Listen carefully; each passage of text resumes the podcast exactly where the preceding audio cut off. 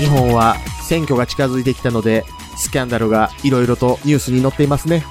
チリヌルです。あ、どうも、皆さん、こんばんは、山本です。ジャスでございます。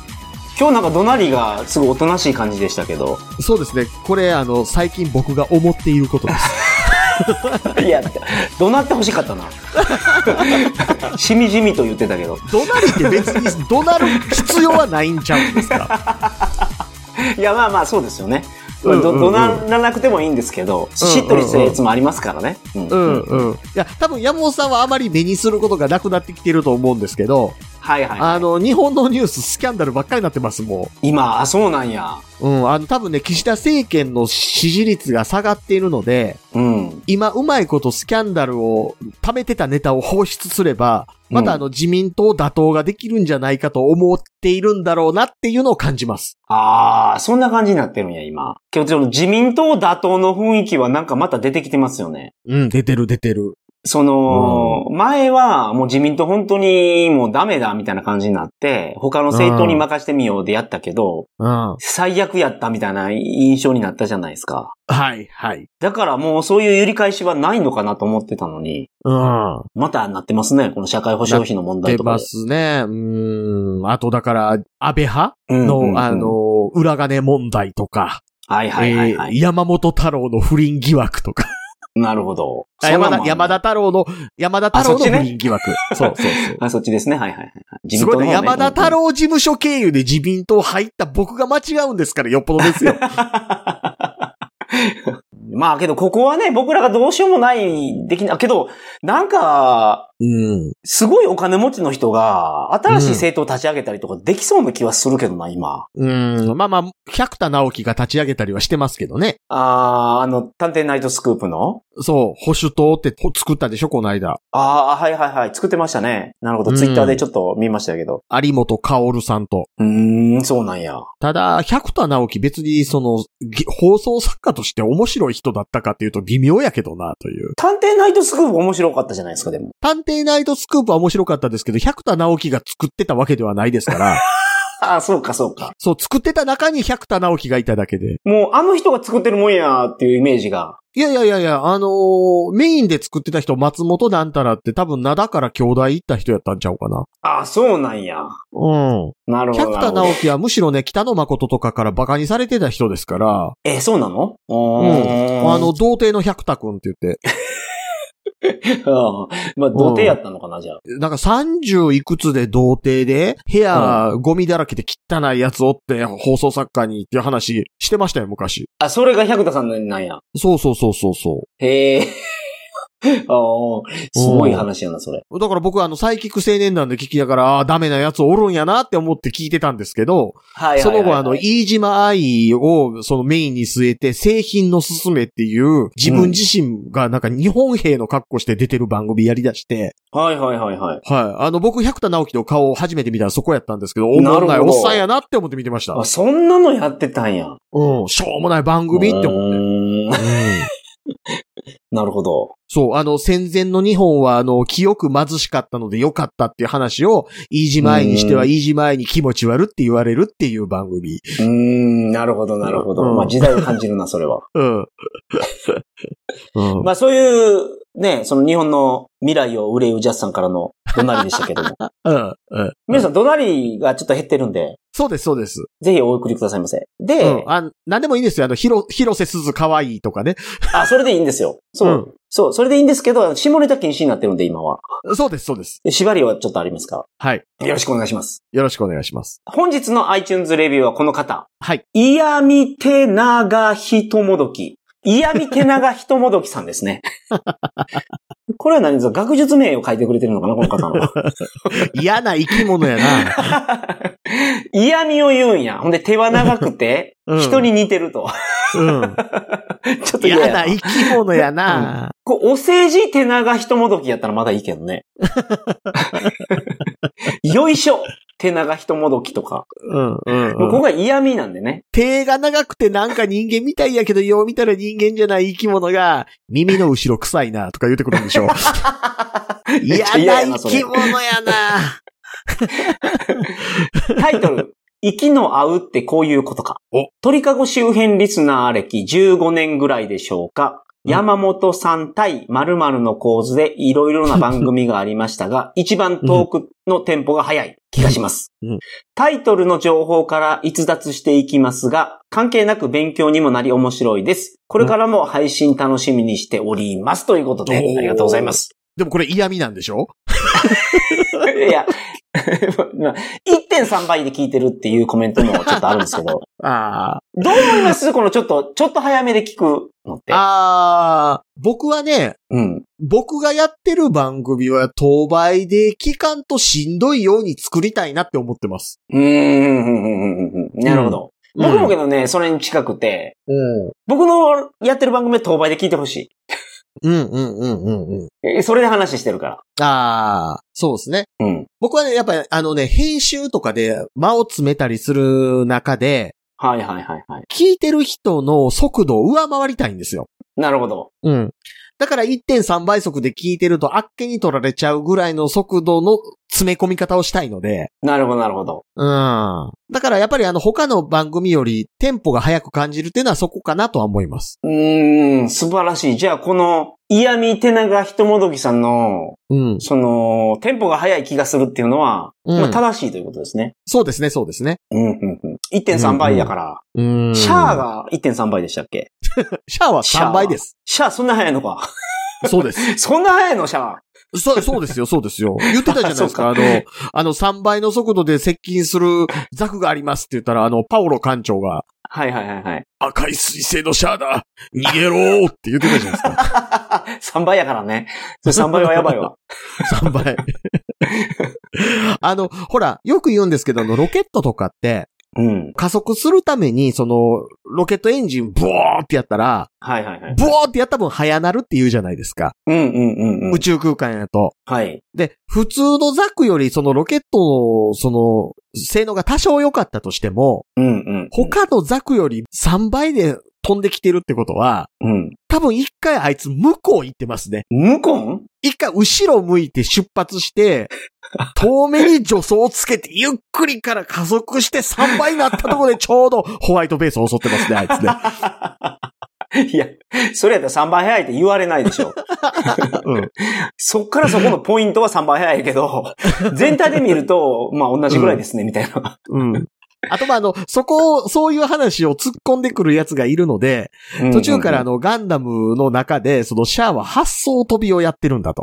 はいはいはい。それ読んだことある、俺も。あの、ルーム戦役発想飛びっていうのがあって、違う違う、そのね、発想飛びってあの、牛若丸が船飛んでたやつでしょ？そうそうそうそ牛若丸よね。う。そう。あれと同じように、その、連邦軍の戦艦巡洋艦にバッて足をつけて、バズーカ撃って破壊して、うん。こう、そっから離脱するとき足でバイーンって蹴ってるから、はいはい。普通はジェットだけでシャーって行くけど、うん。ジェットやりながらガホーンって飛んでると。そうそうそうそうそう。うんうんうんうん。うん。っていう説明がされるようになりましたけど、うんうんうん。それやったらあの、足にバイーンってするやつみんなつけたらって思うっていう。いや、大丈夫。膝があるんで、ザクには。膝ついてるからもうすでに。うん。かかとにバネ入れなくて大丈夫なんですよ。うんいや、だからみんな、バイーンってやったんやのに。ああ、そのシャアは膝使ってバインってできるけど、うん。他の緑のザク乗ってる平は、うん平運転手はできないから、うん。かかとにもうバネつけるボタンつけて、ボタン押したらもうかかとバインってなるようにしたらいいってことですね。そう。もしくはシャアちゃんと教えたれと。それやうん。テクニックで何とかしてるんやったら教えたるべきですね。そうあの、あのね、コックピットね、あの、なんか後ろが教官乗るようなやつで、ここでバイン。そうね。そう、ちょ、ちょ、ち、一番、そうそうそうそうそう。もう、もう一回で、もう一回で、もう、三、二、一、うんできた。はいはいはい。うん。それ、うんそれね、多分あれあいつらヘルメット被ってるから、うん。別にそれ一緒にコックピット乗らなくても大丈夫やと思う。あ、あ、耳から教えてあげて。耳からいけるから。せーのっていうね。シャア。ああ、シャアがね。シャアがね。うん。だから、あいつ、いけずですよ。確かに。うん。確かに。あいつ多分ね、ジオン広告を転覆しようとしてるから、いけずしてるんやと思う。あの人ってなんか味方になったり敵になったりするんでしょ？シャアって。あの人はもともとだからジオンさんの息子さんなんで、ほうほうほう。うん。お父さんえ、がジオンさんなんですえ？ん？ジオン広告ってやるじゃないですか。ジオン広告は、あの、えっ、と、ジオンズム大君っていう人のはい考え方に従って独立した国なんですけども、うんうんうん。独立の過程でそのジオンさんが暗殺されてしまって、はい。そのジオンっていう名前を使って、デギンソドザビっていう人がうん。自分が皇王になって広告を作ったんですよ。はいはいはいはいはい。えーそうなんや。え、そのザビとシャアはじゃあ仲良くないんや。そう、あの、だからシャアはザビ家を滅ぼそうとしてるんですよ。えええじゃあ一休さんみたいな感じ、一 休さん、そんな、足利幕府転覆しようとしてました。いやでもハーウェイ様と話されてですよね。そうそうそうそうそう。なんか悪いことされないように子飼いにされてたでしょ、うんうんうん、うん。あれ天皇の息子かなんかですよね、一休さんって。あれ、五小松天皇の息子みたいな説がありますね。でしょ、うん。シャアやん、ほいたら、やっぱり。そうそう、そう。あの、だから CM ねさんがあれですよ、だから。うん。うん。ガンダムですよ。ガンダムじゃない、百式や、だから。シャアやか百ら。CM っていう百式。あの、ジオン広告なくなった後で、百式載ってましたけどね。そうなんや。それがよくわからないから。うん。もうこの百式でもうすごい思い出すんですけど、うん。もうこれだけもうジャスタに言うときたいと思って、うん。カメラでエグゼイドの無敵って俺、百式に見えたけど、どうでしたかはあ、百式来たって。あ、まあでも全体的に SD ガンダムっぽいデザインでしたもんね、エグゼイドね。やっぱそうでしょ？うん。だからやっぱあれ百式やと思うで。ここらで百式出しとこうと。あの、だって一番初めにあの無敵フォーム、ごめんなさい、もう一回説明、ざっくり説明すると、うん仮面ライダーエグゼイドっていうゲームの仮面ライダーがあって、うん。最終ボスめっちゃ強いの出てきたんですよ。うん、うん、うん。そのゲームの世界なんですけど、うん。最終ボスポーズボタン持ってるんですよ、ポーズボタン。そ うそう。だからポーズボタンでそう、バーンってあの、ベルトでポーズして、うん。周りがみんな止まるやんか。うん。そこにディオ様みたいな感じで、ロードローラーだとかいろいろやるんですよ。ほんで、時は動き出すで敵を全部倒すから、むちゃくちゃ強いんです、こいつ。うん。絶対無理やと思ったら、主人公がうん。うん。無敵になったんですよ。そう、そう。という、そのストーリーの流れがあって、うわ無敵でなんとかなるのかってなるんですけど、その時に、うん真っ暗い画面で、初めて、その無敵フォームになるんですね。うん、うん、うん、うん。あの時のその、覚えてる？なんか真っ暗いところでキラキラキラキラうん。輝いてた百式が。え、無敵の後ですか？そうそうそうそう。輝け、流星のごとくでしょ、そうそうそうそうそうそうう。ん、で、髪の毛がなびくんですよ。うんなんというか、この、なんかドレッドヘアみたいなそうそうそうそうそう。金髪のドレッドヘアみたいな感じうの。んうん。なんかロケのエミネムみたいになって。そうそうそうそう。うん。風にたなびいてたからね、その、そうそうそうそうそう。あれですよ、僕、あの時ね、ものすごいことしてたんですよ。うんうんうん。あの、本放送あるじゃないですか。はい。で、あのやっぱもうおもちゃの情報とか先取りにしてたら、来週うん無敵ゲーマーのガシャと発売されるっていうのわかるじゃないですか。そう、CM でね、ネタバレするからね、あいつら。そう。でお、もちゃ売らないとえーか無敵ゲーマーについては、CM は流れてなかったんですけど、うん。僕はおもちゃ情報でその本放送では初登場する前の日に無敵ガシャットが発売っていうの知ってたんですよ。ああ、そうか。テレビくんとかに雑誌に出ますもんね。うんうん。で、それ買っておいて、うん。で、子供がまだ3歳やったかな？うんうんうん。エグゼイドのドライバーを初めて仮面ライダーのドライバー買うたんですよ。子供に。はいはいはいはいはい。で、嬉しそうに遊んでたんですよ、3歳児が。うんうんうん。で、そう、テレビで無敵ガシャット出てくるよ、みたいなところで、はい。横でずっと動画も撮ってたんですけど、うんうんうんうん。子供がもう、もう夢中になって見てるんですよ。はいはいはいはいはい。お父さん、お父さん、なんか出てきたようん。キラキラの出てきたすごいねとか言うてるのを撮ってるんですけど、うんうん僕がそこから横からそれをそっと出すと、ああなんであるの？なんであるの？ありがとうって言って、あの、嬉しそうにつけるっていうのをずっと撮ってるっていうのがある。ああ、なるほど。超可愛い。そうか。そうんの、テレビに出る前に変えるんや。そう。ああ、それはちょっと俺経験したことなかったな。そうなんや。だからそういうことができるんですね。そう。だからテレビ出た瞬間におもちゃを子供に渡すっていう。うーん。あ、それを狙ってんのか。そ俺なんでこんなことするんやろうと思ってたんですよ。その、ネタバレやん思いっきりその、う。うん。話と話の間に、次出てくるアイテム CM で出し寄るんですよ、戦隊も。そうなんですよ、そうなんですよ。マジでそんなことすんのとか思ってたんですけど、いやけど、んそうか、その演出ができるんやったら子供は喜ぶよね。そう。で、その2年後にあの、ジオーでも僕同じことをやってまして、はいはいはいはい。あの、ジオーのあの、グランドジオーのやつあったじゃないですか。グランドジオーウォッチ。グランドジオって最後のジオですか？最後のジオーのあの、全部のライダーの顔が入ってる。はいはいはいはいはいはい。うん。あれを前日買っておいて、うん。で、その時はもう子供5、6歳ですよ。はいはいはいはい。ちょっと知恵ついてるじゃないですか。うんうんうん。で、僕はあの、ケツの下にそれを隠しながら横で見てて、はい。で、その頃にはもう子供、うわ出てきたうわパワープしたとか言ってるんですよ。うんうんうんうん。で、僕が子供に、の横で、うーって言って、はい。うなり出して、お父さんどうしたって言ったら、うんって言って、あ、お尻から出てきたって言ったなんでお尻からグランドジオウォッチ出てくんのって言ってうん。お父さん産んだんやっていう。お父さん、うんだってなって。2年ぐらい信じてました。ちょ、ジャスさんほんまに、その仮面ライダーとか戦隊ものおもちゃ買いすぎじゃない？買いすぎやと思う。ちょっと今年買いすぎやと思その人、うん置くとこなくなるでしょ？その前に、う。うん。本を買ったら本の置くところがなくなるっていう話してたけど、うん。子供のおもちゃやばないですか？やばい場所。。やばいっす。もう大きい箱を買って、うん。そこに詰め込むようにしてても入らなくなるから、大きい箱の積んであるやつが、うん。子供の背丈ぐらいあるやつが3列ぐらい並んでます。やろ？うんう。ちょ、だから買いすぎなんですね、それ。買いすぎなんですよ。買いすぎなんですよ。もうちょっと子供には本読んでほしいなって最近になって思ってます。うん。なのにこの間桃鉄使ってしまった。え、ゲームの？ゲームの。ああ、え、僕も買いましたよ、この前、桃鉄。桃鉄ワールド。あ、そうなんや。ああ、うんいいですね。どうします？あの、あの、チリヌル塾の決起大会であの、桃鉄ワールド通信体制します。あ、いいですね。あのね、桃鉄で、うん。僕らはやっぱりその、日本の地理を覚えたんですよ。うん。あと、ここにはこういうものがあるんだなっていうのを覚えたんですよ。うんうんうん。なんかその、だから香川にうどんがあるとか、そうですね、大阪お好みそうですね。焼きとか。お岡山には桃太郎ランドがあると。そうそうそうそう。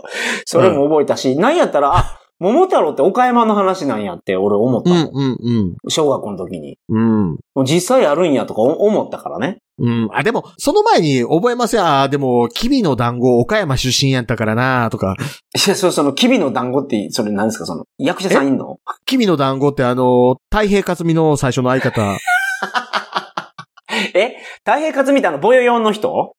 の旦那ね、ドンキホーテってコンビやったでしょ？いや、知らんけど、えかすみちゃんやったっけ？ボヨヨンってやっえっと、克美さゆり。あ、勝見さゆりや。そうそうそうそうそうそう。え、あれ、もともとなんかコンビなんですか？あの二人、ふ、目音漫才じゃないの？あの二人は夫婦漫才ですけど、うん。あれの二人が夫婦漫才を組むことになったのは、うん。もともとドンキホーテっていうコンビを太平克美とキビの団子が組んでて、へえへえへえほんほん。で、キビの団子は岡山出身なんですけど、うん。キビの団子が、あの、結婚したんですよ。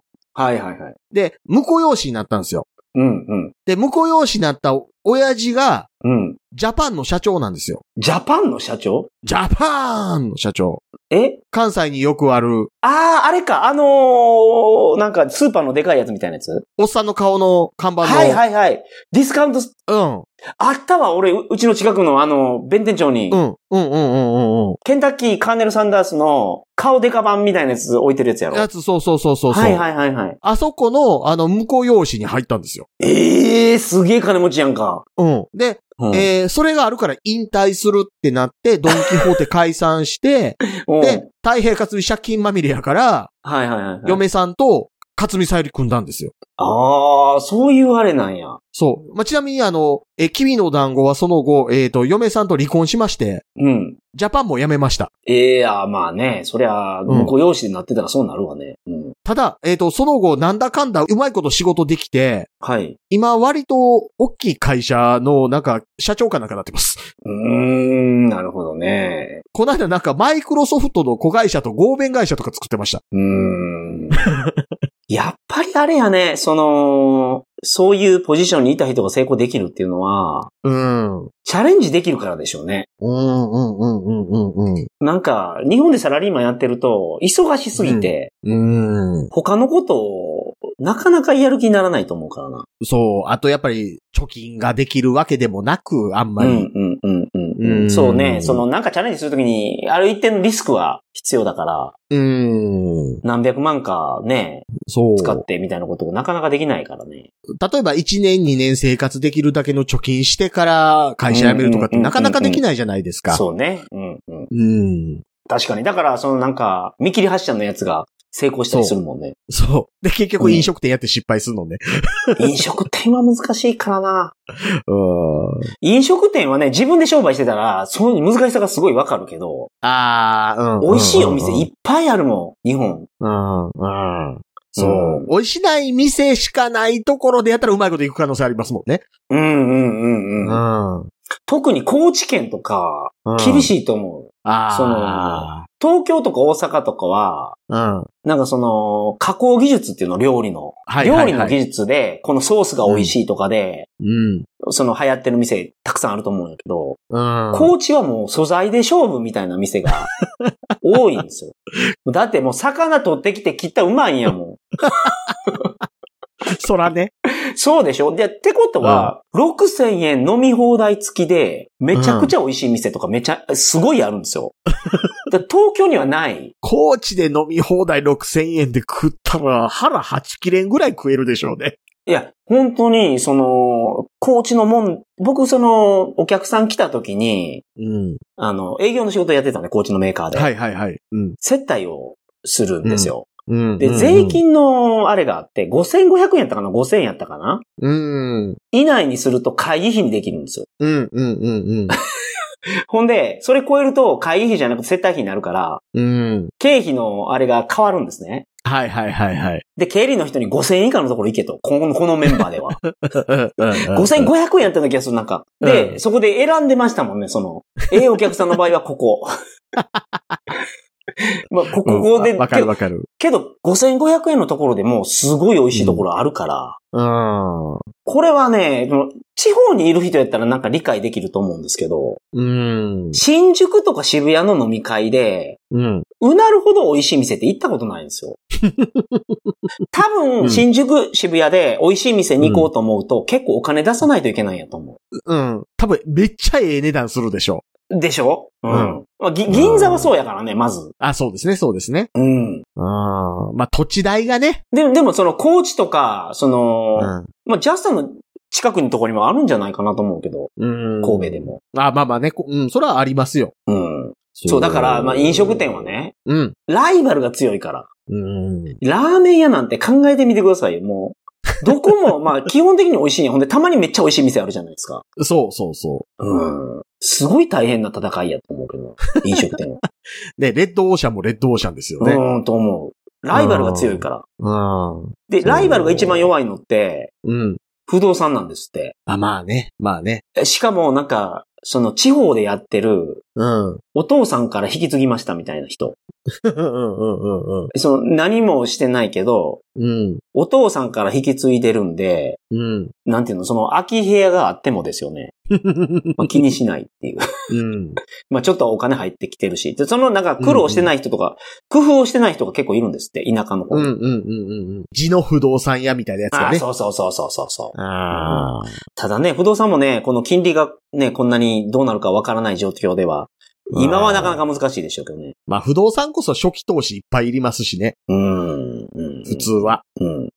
過去を振り返るとめっちゃ上がってるから、今までやってた人は儲かってたと思うけど、うんうんうんうんうん。どうなるんやろうなと思う、この。まああれですよ。あの、そういう意味ではね、あの、チリヌル塾の中に僕この間の金融経済研究所というのも作ったのでですね。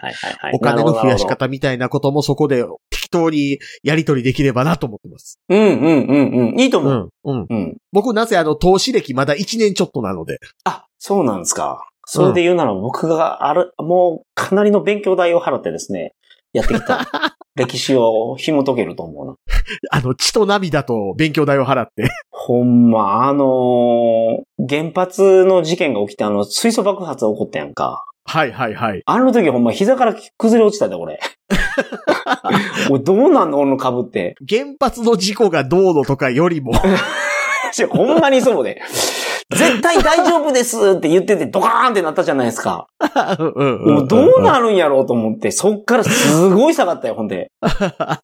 忘れられんわ。え、それは何？東電とかを持ってたからとかそういうこといや、ですか？違う違う、もう日本全部が下がりましたよね。あれどうなるかまあまあね、分からまあね。そらね。うん。だってあの時に、うん。お前あれただの推測爆発やったじゃないですか。はいはいはい。核融合じゃなくて何？核分裂が起こるのか核分裂、うん。が起こって、ウランって分子数がすごい多いから、うん。水素と要素と何かに分かれるんですよね、あれ。ああ、うんうんうんうん。そうですね。中に分裂してとか。そうそう、うんその時にすごい爆発的なエネルギーが出るんですよ。うんうん。で、水素がゴンゴンにできてて、うん水素ってうん。酸素との混合の割合がええ感じになると爆発するんですよ、勝手に。うん。うん。火がのうても。うんで、それでボカーンって爆発したんですけど、うん。あのその水素で爆発してるとかよくわからないじゃないですか。そうですね。まあ。原発爆発したんですよ、あの時。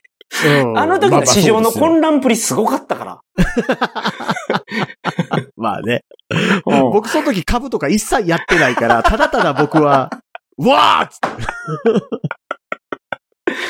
その、うん。リーマンショックとかね、まあ本当にそうんの、いろいろあったけど、うん。もう良かった時もあるんですよ。うん。あと、やっぱその、ファンダメンタルとか、うん。でまあそういうところもちょっと僕話はできると思なるほど、なるほど。う。うん。だからその辺もね、うんうんうんうん。チリヌル塾でやっていきたいなと思ってますけども。はいはいはい。うんこれ何の話ですか、今日？は。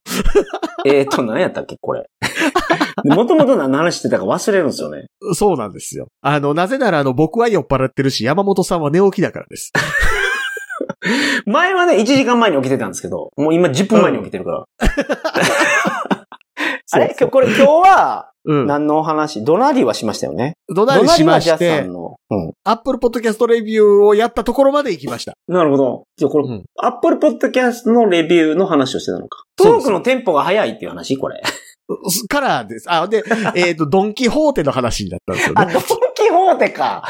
うん勝見さゆりから来てるんや、これ。あそうそうそうそうそうう、ん。うんまあじゃあ今日は、とっちらかりましたけど、うん。今日の話をじゃあ、ジャスさんにここでまとめてもらいましょはい。う。要点をお願いします。はい。えっ、と、要するに僕はお金儲けの仕方を教えてほしいので、皆さん教えてくださいということです。あ、なるほどね。はいはいはいうんうんうんちなみに僕あの、1年ちょっとで、だいたい今のところ含み益が10%ぐらいになってます。あ、その株で。株で。うんうんうんうん。いいじゃないですか。あんまり、でも、売ったり買ったりとかを頻繁にしないので、うん、うん、うん、うん、うん。長期保有をしてるだけです。うん。優待とかも狙ってるんです？あ、とりあえず、あの、あれですよ、あの、主婦みたいな株の買い方しましたよ。うんうん。今日、ジャスさんって、東京、うん大阪の往復が結構あるから、うん。あれはいいかもしれないですよ。その、ANA か JAL。あー、なるほど。あと、うんすごい喜ばれるのがイオンやね。あ、イオンは持ってます。うん。うんイオンはなんか一番少ないやつでもいいけど、あれ10%引きかなんかなるんですよ。えっ、と、5%かな。5%でしたっけ？うん。で、イオンだけじゃなくて、うん、丸中で使えるんですよ。丸中ってある？丸中？で、スーパーやけど。イオン系列の。あー、丸中、丸中です。なかなかな。丸中3段にあるな。あるんや。うんいや、だから丸中とか、いや、イオン系のスーパー、東京にありますよね。ありますあります。あの、コンビニとスーパーの中間みたいなやつ。あマイバスケット？あそれそれそれそれ。うん。あの、マイバスケットで僕、株主優待カード通しますよ、ちゃんと。あ、そうそうそうそうそうそうそうう。ん、うん、うん。で、5%引きになるのと、そうそあとイオンってラウンジあるんですよ。う。はいはいはいはいはい。そのラウンジ使える。イオンラウンジね、今ね、イオンカード会員でも使えるから。なん、そんなことになってんの？そうなんですよ。あじゃあちょっと人いっぱいになってるな。うん、あの、ラウンジね、あれなんですよ。あの、ちょうどね、みんながね、わーってね、あの、盛り上がってたところにコロナが来て、閉鎖されてたんですよ。なるほど。で、復活した時にサービス縮小して、で、その代わりイオンカード会員でも入れますになったんですよ。ああ、そうか。あちょっとしょうもない。いや、その子供がね、いた時にね、イオンのラウンジはすごい便利でした。ああ。お菓子もジュースも取れるし、ちょっと休憩できるじゃないですか。今お菓子ないですよ。なんだと？そまあそういうね、優待情報とかもね、う。うんうんうん。いいかもしれない。そう。僕今だからマクドナルドとイオン持ってます。あ、マクドナルドもあのハンバーガー券が結構いいんですよ、あれ。うん。かそうそうそあの、何でも頼めるハンバーガー券が来るんです。う。そで、新しい新作バーガーって結構高いやん。う。うんうんうんうん、うん。それ全部それで試せるからな。そうそうそう。あの、サムライマックとかね。うん。あと、うんビレッジヴァンガードがすごかったと思あ、マジっすか？う。うん。いや、今はどうかわからんけど、うん。その時に気づいたんですけどね。うん。僕、ビレッジヴァンガードのその何？商品券がうん。5万円ぐらい来てたんですよ。年間。へえ。そんなに買ってないよ。でも当時は。で、ビレッジヴァンガードって5万円使うのちょっとめちゃめちゃ難しいんですよ。いらんもんようけこうてまいそやな いや、あこね、ほんまにね、見に行くには楽しいけど、うん。いざその、使い切らなければいけない商品券があった時に、むっちゃ困る。そのね、欲しいもんが、やっぱりね、うん。本になるんですよ。あビレ版って。ー。うん。あります？欲しいもん。なんか変なカバンとか、うん変なステッカーとか、なんかその、子供に買ってあげるおもちゃも、そんなに買えないから。うん。ビレ版で株主優待券バンバン使ってたら部屋アホな女子大生みたいになるでしょ。えだから本になるんですよ。で、うん本で何万も買ったらすごいスペースになるからな。あれ買いましょう。あの変なスライムみたいなのが上に上がっていくオブジェみたいなのとか。はいはいはいはい。あれは大学の時持ってた、俺は。持ってたんかい。持ってた。僕はその大学生の時は、うん。その女の子に受けそうなものに全振りしてたからね、すべてを。なるほど。うん。その、全然違う学生時代やったと思うな、俺は。本当にその女の子にモテそうな趣味っていうのを始めるし、なんでも。うーん。ぜ実際、イメージやからね、モテるかモテないかは別ですけど、だからギターをやってみたりとかね。そうですね。うん結果今やってる趣味みたいなのが、あの、全然女子と関係のないポッドキャストですけどね。確かに。確かに確かに。うん。というわけで、はい。雑談で終わりました。話は尽きはい。今日はこんな感じです。皆さん。そうですね。はい。来週はちゃんとテーマにのっとります。それでは皆さん、また来週。さよなら。さよなら。